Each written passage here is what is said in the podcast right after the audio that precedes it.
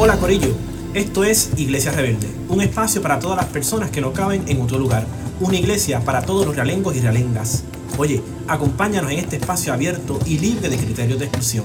Proponemos un diálogo distanciado de las doctrinas y dogmas que desplazan a la mayoría, pues Dios no es religioso ni cristiano, y esto es para ti que me escuchas.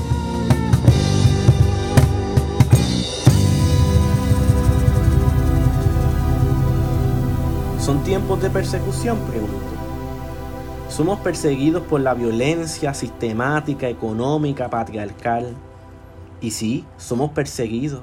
Somos perseguidos a diario por la injusticia, la del salario mínimo de 725 que no da para nada, con su costo de vida. Seguimos aquí perseguidos por la corrupción, la mala gobernanza y la imposición de la Junta de Control Fiscal que nada supervisa y que sostiene a la colonia. Y sí, somos perseguidos.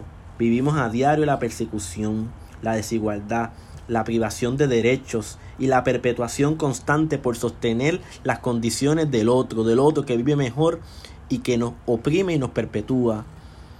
Pero hay esperanza, sí, hay esperanza. Hay esperanza mientras haya indignación, sí, indignación, indignación, indignación para la insurrección de asumirse, de sumarse con otros y con otras. Y mientras haya eso, hay esperanza por eso, de indignarnos.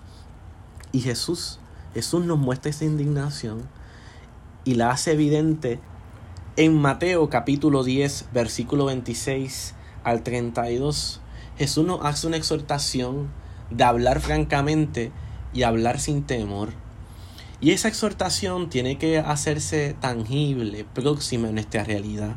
En nuestra realidad de asumir la radicalidad, de asumir la esperanza y acoger la insurrección de estar inconformes con la realidad. Y yo creo que eso hay que apalabrarlo y hay que enunciarlo. Y como dice el texto bíblico, si nos situamos y acogemos esa exhortación que vemos en, en, en ese texto, pienso que tenemos que treparnos desde los terrados, como dice el mismo texto, o desde las azoteas, o desde el lugar más alto, y anunciar la insurrección de la esperanza, la esperanza de transformar la realidad, porque la insurrección, la inconformidad con, con el orden del, del mundo y de la realidad, tiene que convertirse en esperanza de resurrección de un nuevo orden, de una nueva posibilidad de mundo. Y con eso concluyo que hay esperanza. Gracias Corillo por escucharnos. Acompáñanos cada jueves. Anímate y escríbenos tus impresiones. Y búscanos en Facebook y en tu medio de podcast preferido. ¿Y qué tal si hacemos Que nos vamos y nos vamos.